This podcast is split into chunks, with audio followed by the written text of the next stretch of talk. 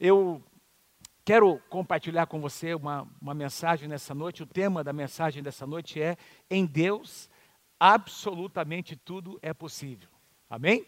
Quero ouvir um amém seu, você que está aqui dentro. Amém? Em Deus, absolutamente, não apenas tudo, absolutamente tudo é possível. É, você vai ser muito abençoado nessa noite, é, sendo lembrado por uma passagem bíblica muito, muito especial, uma, uma situação totalmente assim, é, que teve uma repercussão é, é, é inusitada, uma oração totalmente diferente que um homem de Deus fez, esse homem uh, de Deus chamado Josué. Nós estamos estudando uh, o tema Vida de Vitória uh, a partir do livro de Josué e, e nós estamos já, já, estou entrando hoje na nona palavra dessa série. Comecei o ano passado e eu queria te convidar, você que não, você que não teve a oportunidade de ouvir essas mensagens, todas elas estão no nosso site, você pode acessar e ser muito abençoado. Josué capítulo 10, do versículo 1 até o versículo 15, eu vou compartilhar com vocês a história de uma oração uh, que foi respondida, uma oração, um acontecimento único, não apenas nas Escrituras, mas um acontecimento único na história da humanidade. Acompanhe comigo, Josué capítulo 10, a partir do versículo 1 diz assim: Adoni Zedeque, rei de Jerusalém, soube que Josué havia capturado e destruído completamente a cidade de Ai e matado o seu rei, assim como tinha destruído a cidade de Jericó e matado o seu rei. Também soube que os gibionitas haviam feito um, um tratado de paz, uma aliança com Israel, e agora viviam no meio deles. Ele e o seu povo, né, Donizedec e o seu povo, estamos falando aqui dos amorreus, eles tiveram muito medo, pois Gibeon, onde estavam ali os gibeonitas, Gibeon era uma cidade grande, como as cidades reais, ainda maior que a cidade de Ai. E os gibeonitas eram guerreiros valentes. Versículo 3: Por isso, Adonisedeque, rei de Jerusalém, enviou mensageiros a vários outros reis desse mesmo povo, dos amorreus, que viviam ali na, naquela região montanhosa, ali uh, perto da cidade de Jerusalém. Venham e ajuda-me, ajuda-me a destruir Gibeon, pois o seu povo fez um tratado de paz com Josué e os israelitas, pediu ele. Então, deixa eu trazer para você o contexto aqui. Como eu disse, nós estamos falando aqui de alguns povos, esse rei chamado Adonisedec, naquela época, meus irmãos, essas cidades, é, é, as cidades eram cidades fortificadas. A cidade de Jerusalém ficava no monte, não é? uh, no Monte Moriá, uma cidade rodeada por, uh, por, uma, por uma, mulher, uma, uma, muralha. Tem toda a história uh, de Jerusalém, dessa muralha que foi reconstruída diversas vezes. Nós estamos aqui no início, na conquista da terra, e nessa época já era, Jerusalém já era uma cidade importante, a capital desse povo, não é, dos amorreus, que na verdade era um povo que tinham diversas cidades.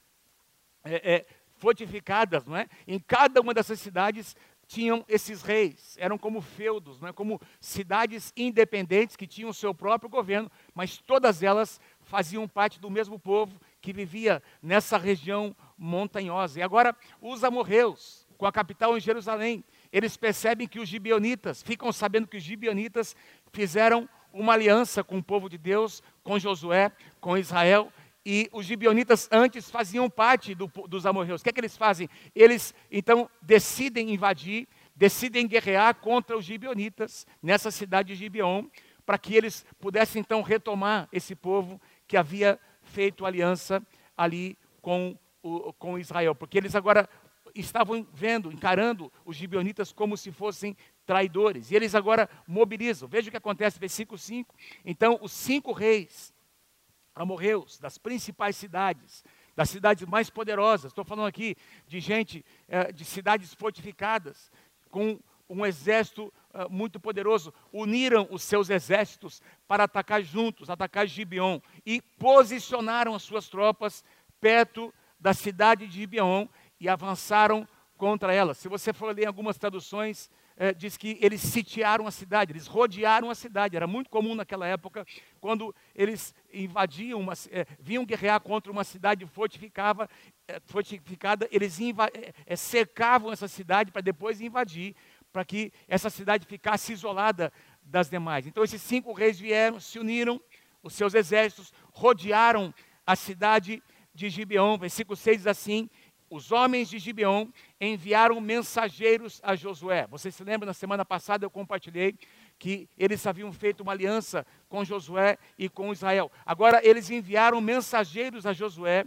em seu acampamento, lá em Gilgal, dizendo: Não abandone os seus servos, suplicaram eles. Venha depressa e salve-nos. Ajude-nos, pois todos os reis amorreus que vivem na região montanhosa uniram forças para nos atacar. Meus irmãos, Gideão, é, é, é, aliás, Gilgal ficava a cerca de 30, 32 quilômetros dessa cidade chamada Gibeon não é? a 32 quilômetros. E eles então enviaram mensageiros. Gilgal, como a gente já viu, era o local onde uh, Israel estava acampado. Nas suas campanhas de guerra, eles lutavam contra essas cidades e retornavam para Gilgal, ali no seu acampamento. Eles enviam alguns homens como mensageiros, dizendo a Josué: Olha, tem um povo aqui não é? que está nos atacando. Por favor, nos ajudem. Nós fizemos uma aliança com vocês. Versículo 7 diz assim: Josué e todo o seu exército incluindo os seus melhores guerreiros,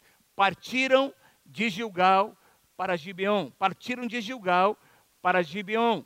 Versículo 8 diz: Não tenha medo desses reis, disse o Senhor a Josué: Eu os entreguei em suas mãos, nenhum deles será capaz de resistir vocês. Eu queria parar um pouquinho aqui, porque eu, eu observo aqui, meus irmãos, uh, um acontecimento, está aqui implícito, que Josué ele ouviu Deus falar especificamente. Quem aqui, quem aqui gosta de ouvir Deus dar uma direção tão clara, não é? É tão, tão importante quando nós temos uma direção clara de Deus. Diz que ele recebeu uma direção clara de Deus. Não tenha medo, Josué, desses reis.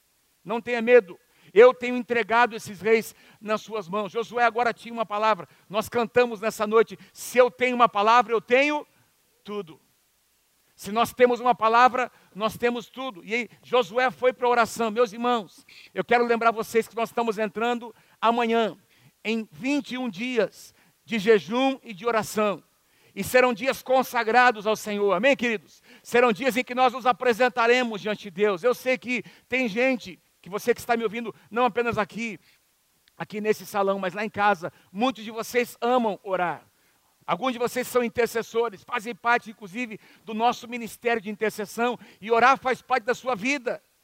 É algo que você, você é apaixonado por isso. Muita gente ama esse lugar da oração, mas talvez a maioria das pessoas não gosta, não, não, não tem muita facilidade para orar, como, como parte da sua vida, não é? Separando horas. Sim, eventualmente você faz, você tem o seu tempo devocional, ou você ora ah, para antes de comer, participar do seu alimento, mas você não tem uma vida regular de oração. Esses dias são dias em que Deus está nos convocando. Amém, amados? Para que nós saiamos, para que nós paremos para orar, para interceder.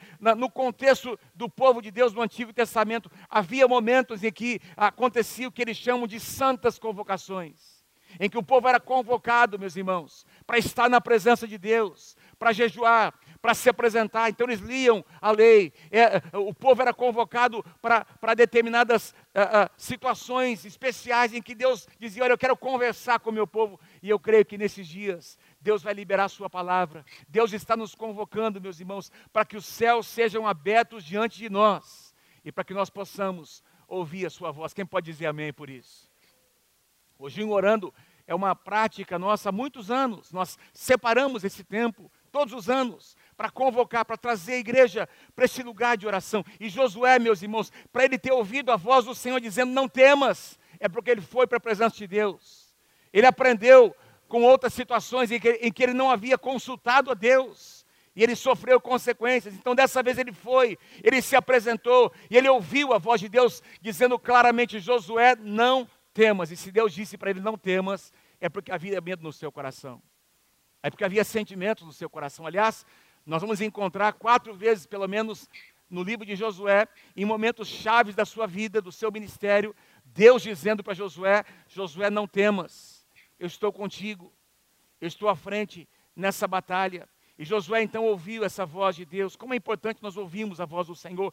Versículo 9 diz que Josué marchou a noite toda, desde Gilgal até a cidade de Gibeon, e pegou os exércitos amorreus de surpresa. Meus irmãos, 32 quilômetros, imagine você marchando com um exército, eu estou falando aqui de milhares de soldados, não sei quantos eram, não é? Eram, o número dos soldados com certeza era, era menor do que aquelas cinco, aqueles, aquelas cinco cidades juntas, não é? Com certeza, é bem provável que era um número menor, e eles tiveram que caminhar, mesmo porque a sua caminhada era por um lugar muito íngreme, uma região montanhosa. Então, provavelmente, meus irmãos, Josué escolheu os seus melhores soldados, porque ele sabia que essa, a própria caminhada seria um grande desafio 32 quilômetros. Imagina esse exército aparamentado, com, as suas, com a sua armadura, não é? as suas armas de guerra, caminhando por 32 quilômetros. Quem aqui gosta de fazer uma caminhada? Imagine você fazer uma caminhada de uma noite toda. Eu acho que foi uma caminhada de 8 a 10 horas, no mínimo. Não é? O pessoal carregando não é, a, a, o seu todo aparamentado né, para chegar ainda para o campo de batalha. E diz que eles caminharam durante toda aquela noite. 10, 12 horas de caminhada. E chegaram de surpresa quando o dia seguinte estava. Ah, quando o sol estava nascendo, não é? No dia seguinte, de madrugada, e pegaram o inimigo de surpresa, porque ele, o inimigo estava ali ao redor da cidade de Gibeão e agora Israel chega por trás. Enquanto, quem sabe, eles não haviam acordado ainda, e quando eles acordam, Israel está ali naquele lugar. E a Bíblia diz no versículo 10: O Senhor não foi um sentimento natural, o Senhor diz que trouxe pânico, houve um medo, houve alguma coisa fora do comum, porque eles perceberam, eles foram pegos de surpresa, e Deus então diz que o Senhor trouxe pânico sobre os amorreus. Tem uma tradução que diz que houve confusão no arraial dos amorreus. Deus trouxe confusão. E interessante, meus irmãos, que nós vamos encontrar situações como essa muitas vezes nas escrituras do Antigo Testamento, não é? Em que o povo de Deus, não é? o povo de Israel, os, o exército do povo do Senhor era um exército menor do que o inimigo. A Bíblia diz que muitas, uh, em, em muitas ocasiões Deus colocou pânico lá no inimigo, no meio do arraial, trouxe confusão no meio deles. Israel teve uma grande vitória. Porque o nosso Deus é maior. O nosso Deus é maior. Houve pânico, houve não é, confusão ali no exército inimigo. Vamos continuar no versículo 10. E o exército de Israel massacrou muitos deles ali mesmo em Gibeão. Pegaram de surpresa. E houve guerra. E a Bíblia diz que o Senhor foi o favor de Deus estava com o seu povo e perseguiram o inimigo. Gente, ah, pastor, mas o que, que significa isso, pastor, para nós? Claro que tem toda uma simbologia espiritual para nós aqui. Nós estamos falando de uma batalha natural, mas nós temos as nossas batalhas aqui no nosso dia a dia. Nós temos os nossos inimigos que nós enfrentamos todos os, nossos, todos os dias, irmãos. E Deus quer te dar vitória. Deus quer nos dar vitória sobre esses inimigos que muitas vezes tentam nos derrotar, nos intimidam, nos fazem ah, ah, perder a nossa força. Amém, queridos? E agora Israel, diz que ele, eles perseguiram o inimigo ao longo da subida até uma outra cidade chamada Bet-Oron. É uma cidade, é uma, é uma, uma região muito montanhosa, não é? E eles foram atrás daqueles inimigos, matando os amorreus até uma outra cidade, outras duas cidades, Azeca ou Azeca, não sei como é que se pronuncia, e Maquedá. Diz que houve grande vitória de Israel. Vamos continuar, versículo 11. Porque o que eu quero enfatizar está um pouquinho abaixo. Enquanto os amorreus recuavam pelo caminho de Bet Oron, o Senhor os destruiu com uma terrível chuva de pedras de granizo. Lembra uma das dez pragas lá do Egito, que Deus enviou no Egito para trazer temor sobre Faraó e o seu exército, não é? Foi também chuva de granito. Diz que uh, pedras caíram do céu. Olha o que aconteceu: uma chuva de pedras de granizo que ele enviou do céu e que continuou até chegarem a essa cidade. Então, esse povo está fugindo de Israel e na sua fuga, Deus envia. Imagina a cena, irmãos: pedras caindo do céu, derrotando aqueles inimigos. E a gente tem que entender a perspectiva do que estava acontecendo, porque Deus também queria trazer um impacto para as demais nações. Deus, o projeto de conquista da terra não era o projeto de um homem, era um projeto do próprio Deus. E aí Deus queria, com toda essa situação, Deus queria trazer um profundo, um grande impacto naquelas nações para mostrar que ele era maior do que os deuses daquelas nações. E diz que as pedras eliminaram mais inimigos nessa fuga do que os israelitas haviam matado nas suas lutas ali no campo de batalha a espada. Que coisa impressionante, irmãos. Que coisa impressionante. Mas não parou por aí. E o que eu quero ler agora é o que eu quero enfatizar. O que eu vou ler agora é o que eu quero enfatizar com você. Versículo 12. Nesse mesmo dia em que tudo isso estava acontecendo, presta atenção. No dia em que o Senhor deu aos israelitas vitória sobre os amorreus, nesse mesmo dia, Josué orou ao Senhor diante do povo e disse: Que o sol pare sobre Gibeon e que a lua pare sobre o vale de Aijalon. Presta atenção aqui comigo. Eu, gente, eu, eu, eu não sei se você já ouviu sobre essa história alguma vez. Eu me lembro de, desde criança, tem alguns aqui que tiveram a mesma experiência que eu, na escola dominical. Quem aqui frequentou a escola dominical? Levanta a mão. Escola dominical. Então você já ouviu essa lição sobre a luta de Josué contra não é, os, os amorreus e quando Josué orou e o sol parou. Aliás, nós cantamos nós cantamos uma das canções compostas pelo Paulinho, diz exatamente isso. É isso, Paulinho? Cadê o Paulinho? Está todo mundo mascarado, pensei que o Paulinho estivesse aqui, né? Ele estava sentado aqui de manhã, ele deve estar aqui atrás, não é? Hoje nós cantamos uma canção do Paulinho que fala sobre o sol parou. Temos cantado outras que falam que o sol parou, não é? Você e eu sabemos que não é o sol que para, porque a Terra faz parte do sistema solar. É a Terra que gira em torno do sol, não apenas a Terra, mas dentro do nosso sistema, não é? Todos esses planetas, eles giram em torno do Sol. O Sol está parado e é a Terra que está girando em torno do Sol. Então, na verdade, meus irmãos, não foi o Sol que parou, foi a Terra que deu uma paradinha. O milagre é maior ainda. Vamos, vamos, vamos voltar aqui para. Olha o que diz: o Josué orou ao Senhor diante do, é apenas uma expressão, não é? é? Que o sol pare sobre Gibeão. Então, tem aqui essa cidade chamada Gibeão, o sol está aqui, devia ser aí por volta de meio-dia, uma, duas da tarde, não é? Indo já avançando na tarde, o sol está aqui em cima e tem esse vale onde tem essa luta que está acontecendo, e lá no, no horizonte desse vale, eles estão enxergando a lua, não é? Porque já anunciando que o dia já estava de tarde para finalizar esse dia, não é? E a lua já estava na, a, aparecendo. E aí Josué diz: Eu quero que o sol, Pai Deus, faz o sol parar, faz a lua ficar aqui nesse horizonte. Foi isso que essa foi a oração de Josué, uma oraçãozinha simples.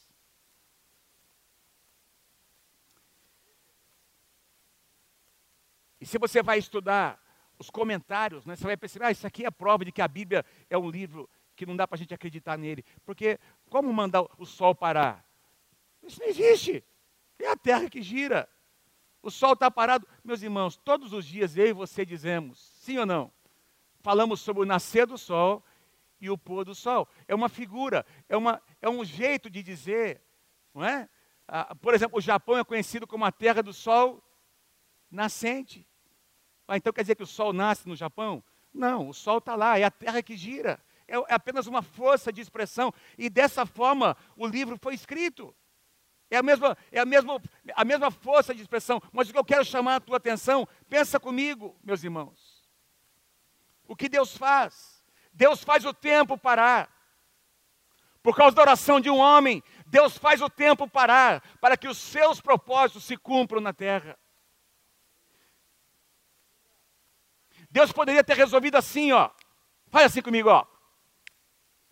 Um, dois, três e. Deus podia ou não podia ter feito assim? Claro que ele fez. Ele, em outras situações, ele, ele simplesmente abri, fez com que a terra abrisse e os inimigos fossem não é, tomados pela terra. Em outras ocasiões, outra ocasião, melhor dizendo, quando nos tempos de Elias, esse homem de Deus orou e caiu o fogo do céu e consumiu o exército inimigo. Nós estamos lendo aqui que essas pedras caíram, do céu simplesmente Deus poderia ter enviado mais pedras ainda para acabar com a raça daqueles, daqueles uh, incircuncisos. Dos inimigos. Mas Deus decidiu ouvir a oração de um homem. Porque Deus ama ouvir a oração. Deus tem prazer em ouvir as nossas orações. Deus tem prazer em ouvir a tua oração. Você que está aí participando conosco, Deus tem prazer em, em, em, em, ter comunhão conosco neste lugar de oração. Versículo 13, a primeira parte diz assim: O sol parou e a lua ficou onde estava, até que o povo tivesse derrotado os seus inimigos. O sol parou no meio do céu e não se pôs, presta atenção, irmãos, não se pôs por cerca de um Aliás, cerca de um dia inteiro, ou quase. Tem uma tradução que diz quase um dia todo. Nós estamos falando de horas e horas em que o sol ficou ali parado.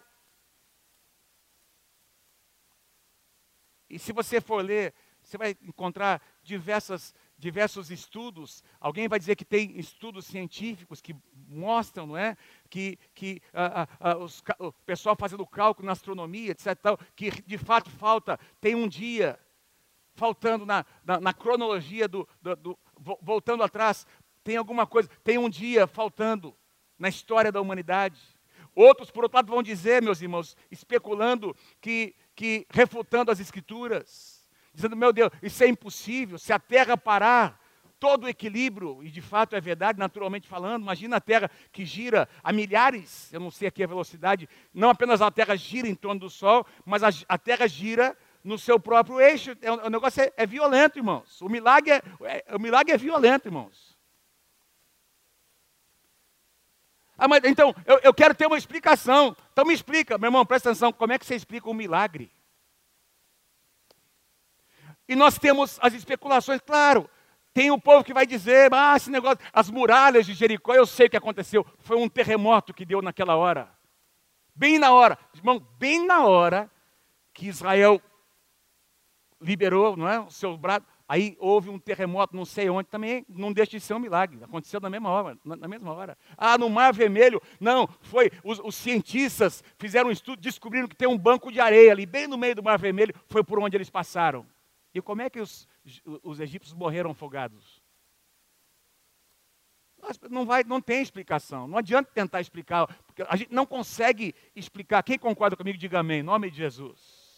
É mais fácil aceitar o fato de que Deus, o Criador dos céus e da terra, tem todas as coisas nas suas mãos. Ele sustenta todas as coisas e ele decidiu ouvir a oração de um homem para que o seu nome fosse glorificado numa batalha. Salmo 90, versículos 2 e versículos 2 e 4 diz assim: Salmo 90, um salmo que Moisés escreveu. Olha o que Moisés diz: Antes que os montes nascessem e se formassem a terra e o mundo, de eternidade a eternidade. Ou seja, desde a eternidade passada, antes de, de, de existir céus e terras, de qualquer coisa ser criada, de eternidade a eternidade, até a eternidade futura, tu és Deus. De eternidade a eternidade, tu és. Tu és. Deus é. Eu sou. Moisés, diga para o Faraó: o eu sou te enviou. Eu sou o Deus criador dos céus e da terra. Ele continua dizendo no versículo 4: Pois, olha o que Moisés diz, olha a revelação que Moisés teve, meus irmãos, desse Deus maravilhoso que não está limitado ao tempo do homem, pois mil anos aos teus olhos são como o dia de ontem, mil anos como 24 horas. Ele, e aí Moisés diz mais: foi, é, é, são como o dia de ontem que se foi e como a vigília dessa noite que acabou de terminar. Ou seja, Moisés diz assim: olha, mil anos para Deus é como as últimas 24 horas, melhor dizendo, como, as, como a última noite. Ou seja, mil anos para Deus não é nada, porque Deus é Deus. Deus simplesmente parou o tempo para ouvir a oração de um intercessor. Para ouvir alguém que parou tudo que estava fazendo. Meus irmãos, sabe de uma coisa? Nós estamos envolvidos nas nossas batalhas. Josué estava guerreando. o exército estava guerreando. Diz que ele parou num lugar onde todo mundo poderia ouvir. Ele foi muito ousado, gente. Ele parou o que estava fazendo, chamou a atenção do exército de Israel e ele fez uma oração: Senhor, por favor, faz o sol parar, faz a lua permanecer onde ela está, para que nós possamos guerrear e vencer esses nossos inimigos. E Deus ouviu a oração de Josué. Versículo 14, quero chamar a tua atenção. Josué, vamos voltar ao capítulo 10, Josué 10, versículo 14. Nunca antes e nem depois houve um dia semelhante a este, quando o Senhor respondeu a uma oração como essa. Certamente, o Senhor lutou por Israel naquele dia. Quem pode dar um aplauso a esse Deus maravilhoso? Uau! Louvado seja o nome do Senhor. Quer que isso tenha a ver comigo, com você? Eu quero trazer aqui a você, sugerir a você aqui pelo menos três verdades ou três aplicações para a sua vida pessoal. Para essa semana, para esses dias de oração. Primeira verdade que eu quero trazer a você. Número um, as nossas batalhas são primeiramente batalhas do Senhor. As nossas batalhas, aquelas batalhas que nós chamamos de nossas, sim, elas também são nossas. Porque nós temos os nossos desafios pessoais, nós temos as escolhas que nós precisamos fazer e, e às vezes pagar um preço. Nós temos, meus irmãos, por exemplo, 21 dias de oração, os próximos 21 dias, abrir mão nessa primeira semana de não comer nenhum doce. Meu irmão, presta atenção, num friozinho desse é bom comer um docinho, fala a verdade. E não é que não pode. Você faz porque você, você quer, é uma escolha que você faz. Eu vou abrir mão de algo que eu gosto porque meu Deus é mais importante para mim.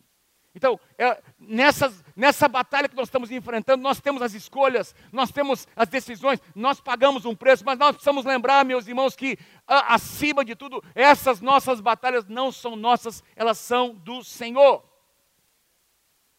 Elas são do Senhor. Deixa eu te lembrar uma coisa.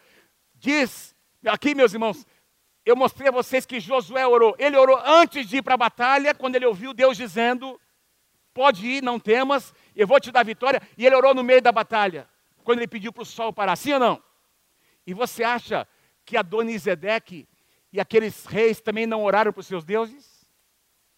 Porque a gente vai perceber no contexto da, do que a gente lê no Antigo Testamento que esses povos, eles tinham Deus, eles sacrificavam, inclusive, pessoas crianças para esses deuses. Então, com certeza, esses deuses, meus irmãos, eles se reuniram, fizeram oferendas para os seus deuses. Então, preste atenção, não era só uma guerra entre Israel e um outro povo, era também uma guerra entre deuses. Para mostrar quem era o maior. Vocês estão comigo aqui, gente?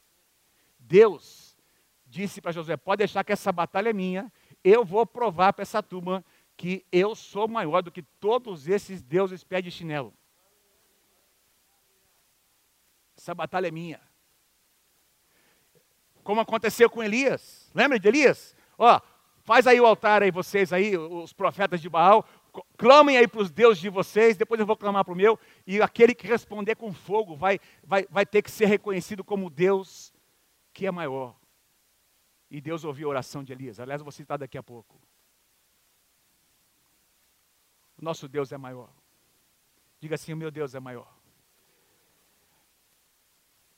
E ele trabalha por cada um de nós. Isaías capítulo 64, versículo 4. Isaías capítulo 64, versículo 4. Olha que linda essa passagem. Talvez um dos versículos mais lindos, lindos do Antigo Testamento. Desde os tempos antigos, ninguém ouviu, nenhum ouvido percebeu, e olho nenhum viu outro Deus. E aqui Deus com letra maiúscula. Além de ti, Senhor, Deus de Israel, Senhor Criador dos céus e da terra, o mesmo Deus que governa a igreja, que é Pai para cada um de nós, nenhum outro, nenhum olho viu outro Deus além de ti que trabalha para aqueles que nele esperam. Deus está trabalhando por você. Deus está trabalhando por você. Aleluia. A segunda verdade que nós encontramos aqui, meus irmãos, muito simples. É Deus quem escolhe fazer parceria conosco. É Deus quem escolhe. Eh, como eu já disse, Deus, Deus poderia ter enviado um anjo, como, viu, como fez outras ocasiões. Enfim, lembra? O rei é, Ezequias, Senaqueribe está ali invadindo, né? vindo contra Jerusalém, sitiando Jerusalém. E aí a palavra do Senhor diz que é, esse homem de Deus vai para a oração, vai para o templo, apresenta as acusações. A Bíblia diz que enquanto o rei orava, Deus enviou um anjo lá no arraial do inimigo, do inimigo em volta de Jerusalém, e naquela noite 185 mil soldados foram mortos por um anjo. Deus podia ter enviado um anjo, sim ou não? Deus podia ter enviado um anjo, Deus poderia ter feito N outras coisas, como ele fez em outras ocasiões, mas ele escolhe fazer parceria comigo e com você. Deus ama quando você e eu oramos, quando eu e você, meus irmãos, intercedemos. Eu não estou falando só sobre oração é, devocional, nosso tempo que a gente precisa ter todo dia. Não é? Eu não sei se você está acostumado a isso, não é? Para nós, é uma, não é porque a gente é melhor do que ninguém, é, é, é uma questão de uma, de uma cultura pessoal. A gente acorda glorificando a Deus, abençoando o dia, orando, né, estendendo as mãos. A, a gente faz isso em casa, muitas vezes faz parte da nossa, do nosso dia a dia, mas isso aqui é, algo, é diferente. Ah, uma convocação como essa, meus irmãos, 21 dias de oração, é uma, uma convocação de Deus em que Deus começa a compartilhar os anseios do seu coração e Ele decide fazer parceria comigo e com você. E aí a nossa oração, a gente, a gente estando na presença do Senhor, a nossa mente é cheia não é? O nosso coração se torna saturado pela presença de Deus, com os pensamentos de Deus, com os desígnios do Senhor, e a nossa oração agora começa a entrar em sintonia com a própria vontade de Deus. O resultado é uma explosão de milagres. Porque tem uma oração que não é respondida, é a oração egoísta é oração sem sabedoria, é oração como o próprio Tiago diz no Novo Testamento, que tem gente orando e não recebendo resposta porque ora mal. 1 Pedro capítulo 3 diz que, que algumas orações são interrompidas porque não tem, não tem acordo entre o casal no casamento. E aí a família está sofrendo. Então, essa oração é uma oração religiosa, mas tem uma oração que Deus ouve. Tem uma oração que Deus ouve, de um coração quebrantado, um coração que se derrama na presença dEle. Não uma pessoa que entende o, o tempo de Deus, entende a, a, forma como Deus faz as coisas. Eu amo demais Salmo 89, quando, diz, quando o próprio Deus diz: Encontrei Davi. Encontrei alguém que finalmente entende o meu coração. Deus está dizendo. E eu posso fazer uma parceria com esse rapaz. Para que o meu propósito aconteça na terra. Deus quer fazer parceria com você e comigo nesses dias. Tiago capítulo 5, versículos 17 e 18. Olha o que diz sobre Elias. Tiago 5, 17 e 18. Elias era homem semelhante a nós, sujeito aos mesmos sentimentos, limitado, e orou com instância, com insistência, com perseverança, para que não chovesse sobre a terra, e por três anos e seis meses não choveu. E orou de novo, orou novamente, e o sol, aliás, o céu deu chuva, e a terra fez germinar seus, seus frutos, porque, gente, Deus usou, Deus usou a oração de um homem, Deus estava tratando com Israel nessa situação, Deus estava tratando com Acabe, com a nação que havia se afastado da, da, da presença de Deus, e Deus usa a oração de um homem, meus irmãos, para tratar com uma nação. Deus faz parceria com o homem que está na sua presença, que, que conhece o coração de Deus. E Deus está nos chamando para que eu e você, meus irmãos, conheçamos. Que é que Deus quer fazer nesse dia, nessa hora? Meus irmãos, presta atenção. Vivemos num tempo em que o medo se espalhou pela humanidade, nas nações, mas nós não somos qualquer um, nós não somos qualquer pessoa, nós somos a igreja do Senhor Jesus. Nós carregamos a presença de Deus. Nós carregamos a presença do Senhor, meus irmãos. Nós temos alguma coisa para dizer, nós temos uma palavra para liberar para essa geração. Quem pode dizer amém, diga amém, em nome de Jesus. Deus escolhe fazer parceria. Eu poderia citar aqui tantos outros homens e mulheres de Deus: Daniel, Moisés, Ana, Esther. Meu Deus do céu. e tantos outros que fizeram parceria com Deus, oraram e coisas incríveis aconteceram, assim como aconteceu com Josué. Mas quero finalizar. Uma terceira verdade que eu encontro aqui nessa passagem: Deus age de maneiras diferentes em tempos diferentes. Deus age de maneiras diferentes em tempos diferentes. Não adianta a gente querer colocar Deus numa caixinha.